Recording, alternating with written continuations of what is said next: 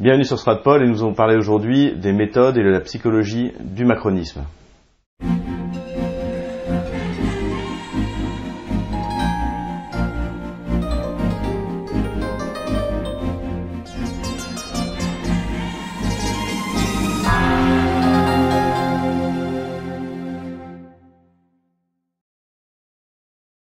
Eric Jaffray, bonjour. Bonjour. Donc, euh, parlez-nous un peu euh, des méthodes et de la psychologie du, macronisme politique, euh, dirons-nous. Bah, dans la précédente vidéo, on a évoqué la technocratie, c'est-à-dire la prétention à détenir un savoir du politique dont le peuple ne disposerait pas, qui serait l'affaire de ceux qui savent face à ceux qui ignorent. D'où le mépris euh, exhalé par Macron et les siens, la Gaspard Ganzer, euh, le faible QI euh, des, Gilets jaunes. Ce serait bien qu'il aille leur dire, là d'ailleurs, peut-être un samedi, une manifestation. et qui repose sur cette prétention euh, sous-platonicienne à détenir véritablement une sorte de science du politique. Or, euh, on l'a dit dans la précédente vidéo, euh, le politique est un espace conflictuel dans lequel la question de la justice est centrale. Qui reçoit quoi en fonction de quoi? Et ça, ça appelle un jugement, un jugement, disons, éthique et politique, qui va reposer sur une histoire, qui va reposer sur une intuition générale du monde euh, et de la société, et qui n'est pas l'affaire des spécialistes, parce que c'est le peuple qui est intéressé euh, euh, à déterminer ce qui est juste. Il y est plus intéressé que ceux qui précisément profitent du déséquilibre et de l'injustice. Euh, bon, ça ne veut pas dire qu'il est le monopole et que le peuple ou euh, tel ou tel euh, représentant du peuple, membre du peuple, ne se trompe jamais. Hein. Mais en tout cas, il est mieux placé que les oligarques pour déterminer le bien commun. Bon, ça c'est le premier point. À cette prétention technocratique s'adosse une psychologie, effectivement. Une certaine manière d'être. Alors là, bon, le mépris, j'y reviens pas. Euh, et puis quelque chose d'un peu psychotique, euh, mais sans création, c'est-à-dire que sans être dans une définition psychiatrique stricte. Mmh. ça me fait penser à la, phrase de Desproges qui disait le névrosé sait que 2 et 2 font 4 et il en est désespéré. Le psychotique croit que 2 et 2 font 5 et il en est très content. donc il peut y avoir une dimension dans les caractères, disons, psychotiques, il peut y avoir une dimension créatrice. Mais euh, chez Macron et les siens, on voit surtout une bulle euh, déréalisante, euh, négatrice du réel, extrêmement imbue d'elle-même, hein, avec des gens qui, sous prétexte qu'ils sont diplômés, s'imaginent qu'ils sont d'une étoffe plus mmh. pure, plus noble et plus et plus perspicace que le peuple. Je dirais même que ça va au-delà du diplôme, parce que par exemple, donc ces gens qui jugent qui jugent les Français comme étant soit des, piliers de bistrot ou, euh, ou des, gens qui, ne sont rien. Euh, finalement, quand on regarde ce qu'on a du côté de la Macronie, on a Marlène Schiappa, qui sera qui restera pas dans l'histoire comme une grande intellectuelle. On a euh, le ministre Castaner, qui euh, s'est ridiculisé euh, euh, en faisant la leçon aux enfants pour leur expliquer comment, comment se passe le, la répression des manifestations et se faisant interroger en anglais en étant incapable de répondre. Non pas que mmh. tout le monde est censé parler anglais, c'est pas le cas, mais, mais on, s'attendrait de ces gens qui, qui, nous donnent des leçons d'intelligence, de, de, QI, qu'ils soient au-dessus du, du, niveau. Et finalement, quand on regarde, Griveaux, Castaner, Le Maire, même Emmanuel Macron, ça, finalement tout ça ne vole pas. À mon avis, ils se euh, sont persuadés que s'ils sont là, euh, c'est que ils sont étoffe, comme ils vous sont mérite transcendant. voilà. Ce soir, je crois qu'on peut le voir. Ce sont ces moments où le givre saisit la nature. Lorsque tout semble mort, lorsque tout semble triste, lorsque tout parfois semble perdu ou morose, il faut penser printemps. Euh, par ailleurs, bon, euh, vous êtes Saint-Cyrien, je suis agrégé de philosophie, on le porte pas spécialement en bandoulière. Moi, je, après, euh, je n'ai pas lieu d'en de, avoir honte, très content, mais enfin, dans les années 90, et ça je le dis à mes élèves d'ailleurs, je leur dis, écoutez, en tant que professeur, je ne vais pas vous mettre en garde contre la culture générale. Plus on en sait, mieux on se porte. Mais en revanche, je vous mets en garde contre euh, euh, une manière de brandir euh, une culture, qui peut être réelle par ailleurs, pour écraser le jugement des autres, surtout en matière morale et politique. Parce que dans les années 90, et même jusqu'à aujourd'hui, j'ai entendu de telles foutaises ou de telles banalités proférées par des gens qui par ailleurs sont extrêmement cultivés, très très forts dans leur domaine. Je pense à Derrida par exemple, j'ai vu deux fois dans les années 90, qui est très impressionnant, c'est une bibliothèque ambulante, mais dès qu'il s'agissait d'aller sur le terrain politique, il balançait des banalités euh, droits de l'homiste, ou alors euh, il s'était même euh, éloigné de Lionel Jospin, qu'il connaissait bien, euh, parce qu'il considérait impitoyable sa politique d'immigration. Bon, bah, quand on en est là, c'est Michel Foucault qui soutient la révolution iranienne en 78-79 pour tenir des positions totalement droits de l'homiste, plates en 83-84, esprit puissant. Hein, mais qui s'était mêlé aussi euh, euh, à euh, la curée contre le notaire de Bruyères-Nartrois, qui a été là le, foyer des maoïstes qui sont arrivés, qui ont voulu faire un tribunal populaire parce que le notaire devait être coupable d'avoir tué la fille du peuple. Enfin, bon, la liste sera infinie. Nietzsche dit dans un de ses textes que, au fond, l'esprit scientifique, dans, son esprit, c'est bien plus large, hein, mhm. l'esprit de rationalité. Euh, on ne le mesure pas à, euh, euh, de manière statique aux connaissances possédées par celui qui parle, mais à la qualité de ses hypothèses. Parce que quand on émet une hypothèse, on prend un risque. On n'est pas dans le déjà connu. On mobilise le connu pour penser ce qui n'est pas encore connu. Bon, eh bien, en domaine, dans le domaine moral et politique, euh, c'est à ça qu'on mesure l'intelligence véritable euh, d'un homme. Et de ce point de vue-là, j'ai entendu, mais tellement, bon, on pourrait évoquer l'affaire Socal-Bricmont, là, à la fin des années 90, les impostures intellectuelles. Vous avez encore une fois, des bibliothèques ambulantes, mais capables de se laisser prendre, ou BHL, qui n'est pas une bibliothèque ambulante, mais qui se laisse prendre à l'affaire Jean-Baptiste Botul, euh, qui se met à commenter le néocantisme paraguayen d'un philosophe qui en réalité n'existe pas, c'est un canular. Euh, bref, sans parler d'Alexandre Adler euh, qui euh, a pu affirmer que les bombardements américains sur l'Irak n'atteignaient pas les civils. Oui, oui bon. Donc c'est quoi alors? C'est une thèse d'histoire qui permet de qui permet d'affirmer une énormité pareille. Donc voilà, on voit bien que c'est une c'est une psychologie du mépris qui rend bête pour rester poli, qui rend bête, qui déréalise, et euh, je sais pas, c'est le même Castaner que vous évoquiez, qui dit ah non, je crois pas que ce soit un mouvement historique, les gilets jaunes, alors que même dans le camp macronien, je pense qu'il y en a certains qui parviennent à euh, s'en apercevoir tout de même. Bon, donc voilà, c'est, je crois que je crois que c'est vraiment autour de cette de cette bêtise par arrogance Hein. et cette bêtise euh, euh, reposant sur euh, le, présupposé que bien les buveurs de vin, les gens du peuple, etc. seraient, seraient débiles, et qui fait faire des énormités, y compris d'ailleurs dans l'histoire, on le voit bien autour de la fin de l'Union soviétique, autour il y a des inepties qui peuvent structurer les élites pendant, pendant, pendant 10, 15, 20 ans. Hein. Bon. Donc là, on était sur la, psychologie ou la, psychopathie, quelquefois mmh. on a l'impression. Euh, euh, mais sur les méthodes, alors, comment est-ce que comment est-ce que Emmanuel Macron euh, et les siens bah alors j'irai vite d'abord sur, sur, sur, les méthodes classiques, bon manipulation des chiffres, euh, des, manifestants, bon répression policière. On évoquait dans la précédente vidéo les relations un peu troubles entre la police et l'extrême gauche, la neutralisation de la racaille, bon la force de frappe médiatique, effectivement, à longueur de temps pour essayer de démoraliser le mouvement. Bon, ça ce sont les, sont les méthodes classiques. après, ce qui est également classique ou disons habituel, mais peut-être un petit peu moins ancien, euh, c'est la convocation du racisme, c'est la criminalisation ou la culpabilisation du mouvement. Je, pense que c'est moi au contraire assez ancien, euh, si vous me permettez, euh, dans la mesure où finalement j'avais l'impression ces dernières semaines qu'on avait le droit à un mélange de défense de la République contre les ligues après un 6 février 34. Léon Blum prend la parole. Citoyens, la, la preuve est faite la province soulevée tout entière, Paris rassemblé dans cette manifestation signifie aux hommes du fascisme et du royalisme qu'ils ne passeront pas. La réaction ne passera pas. Et ou l'affaire Dreyfus?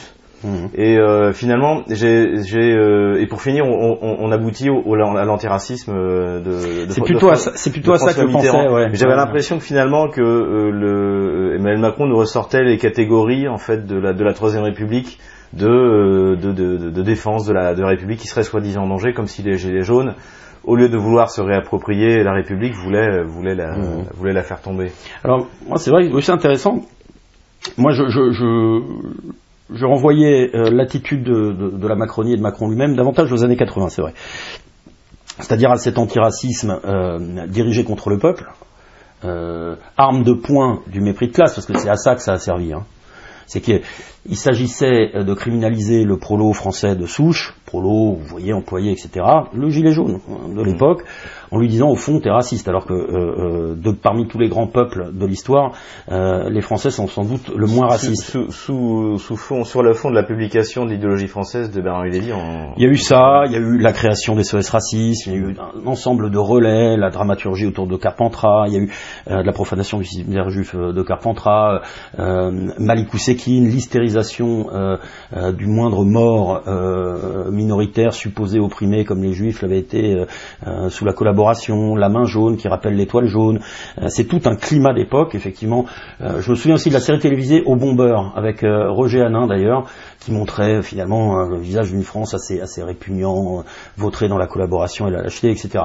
Donc c'est tout un climat d'époque. Sauf que là, ça ne marche pas de l'aveu même des, des alors ça marche mal. ça, marche, très mal parce que effectivement expliquer à Gérard chauffeur routier ou à Morissette euh, euh, à la Poste, qui est devenu gilet jaune en novembre, sur une question très simple, justice sociale, qui ensuite va très rapidement aller vers du politique, euh, voilà, du politique à proprement parler, venir lui expliquer que il et elle, venir leur expliquer qu'ils sont mus par les passions les plus noires de l'histoire, qui renvoient au crime des crimes, etc.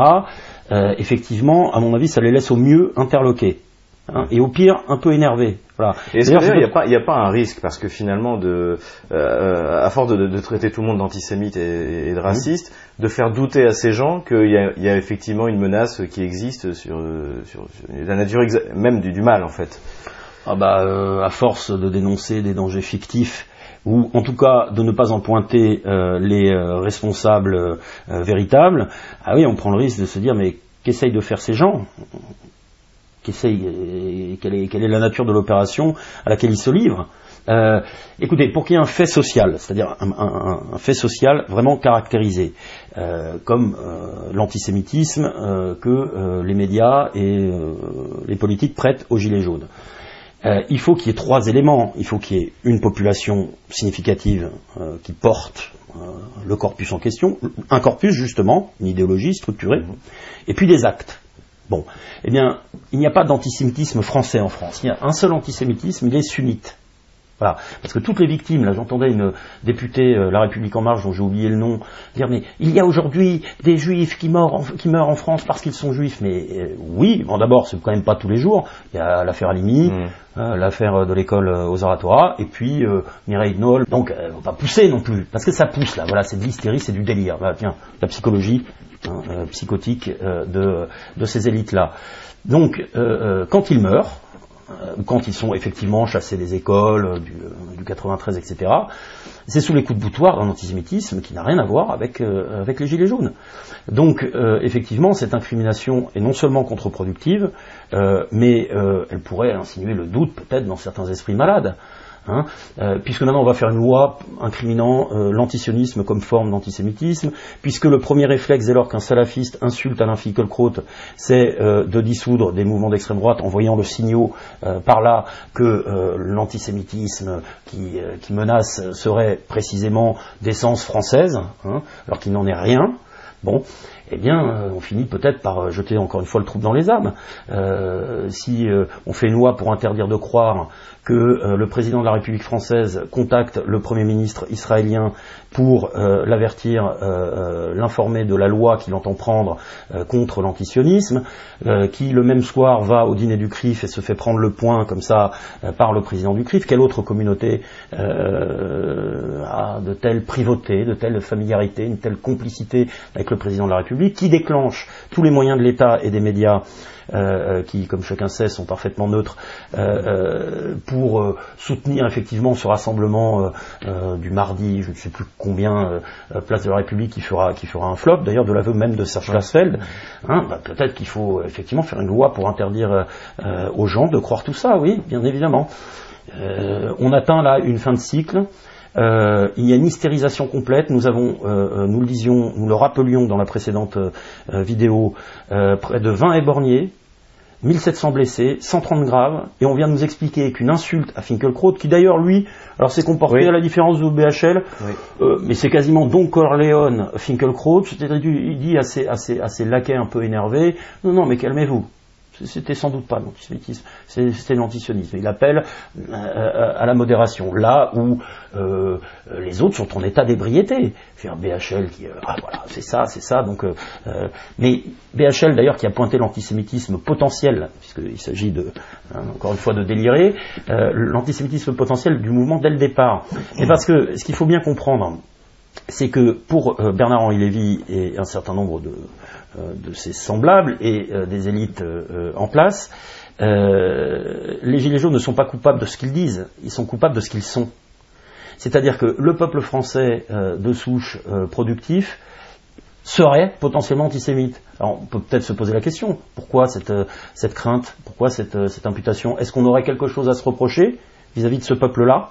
Hein Euh, donc euh, on, est, on est vraiment là-dedans, on est vraiment dans un, dans un délirium très mince complet euh, qui, qui a quelque chose de, de- de- de- d'asphyxiant, euh, mais qui effectivement ne, ne marche pas. Oui, non, ça marche pas. Mais, encore heureux, ça commence à bien faire, quoi. Et la disproportion, je veux dire, il ne se passe rien, il y a des boîtes aux lettres, euh, je veux dire, il- des cimetières profanés, des cimetières catholiques, même rapportés à la proportion des cimetières catholiques par rapport aux cimetières musulmans et juifs, c'est tous les jours. Bon, et ça ne donne pas lieu à une espèce de, de, euh, de déchaînement, comme si on voyait revenir. Alors bon, moi je pense, à titre personnel, qu'on est en train d'en finir avec cette configuration euh, de, euh, euh, du présent, de l'époque, par la mémoire de la Seconde Guerre mondiale. Ouais. Carpentras, il y avait 300 000 personnes. Voilà. Mais moi, je pense qu'on est en train d'en sortir, qu'il faut en sortir, euh, euh, renvoyer à l'histoire ce qui, revient à l'histoire, euh, parce qu'on sait très bien que la mémoire, c'est l'utilisation politique de l'histoire, hein, par des communautés diverses et variées. Il faut véritablement en sortir, oui, bien sûr. Et je pense qu'il faut en sortir tout tranquillement, tout tranquillement, par l'indifférence. Voilà. Euh, autant que possible, puisque effectivement, euh, s'il y a tout un arsenal législatif qui vient nous empêcher de nous exprimer sur Internet, qui criminalise euh, l'antisionisme, qui est une position politique, euh, bon, ça va devenir, ça va devenir compliqué. Mais vous savez, pro- procéder par l'imprécation morale et par la loi, hein, ça a été fait depuis très longtemps. Bon, on en a marre, nous, parce que nous, Français, on ne procède pas par l'imprécation morale, ni par la menace judiciaire. Voilà. On procède par le débat, la politique au sens noble.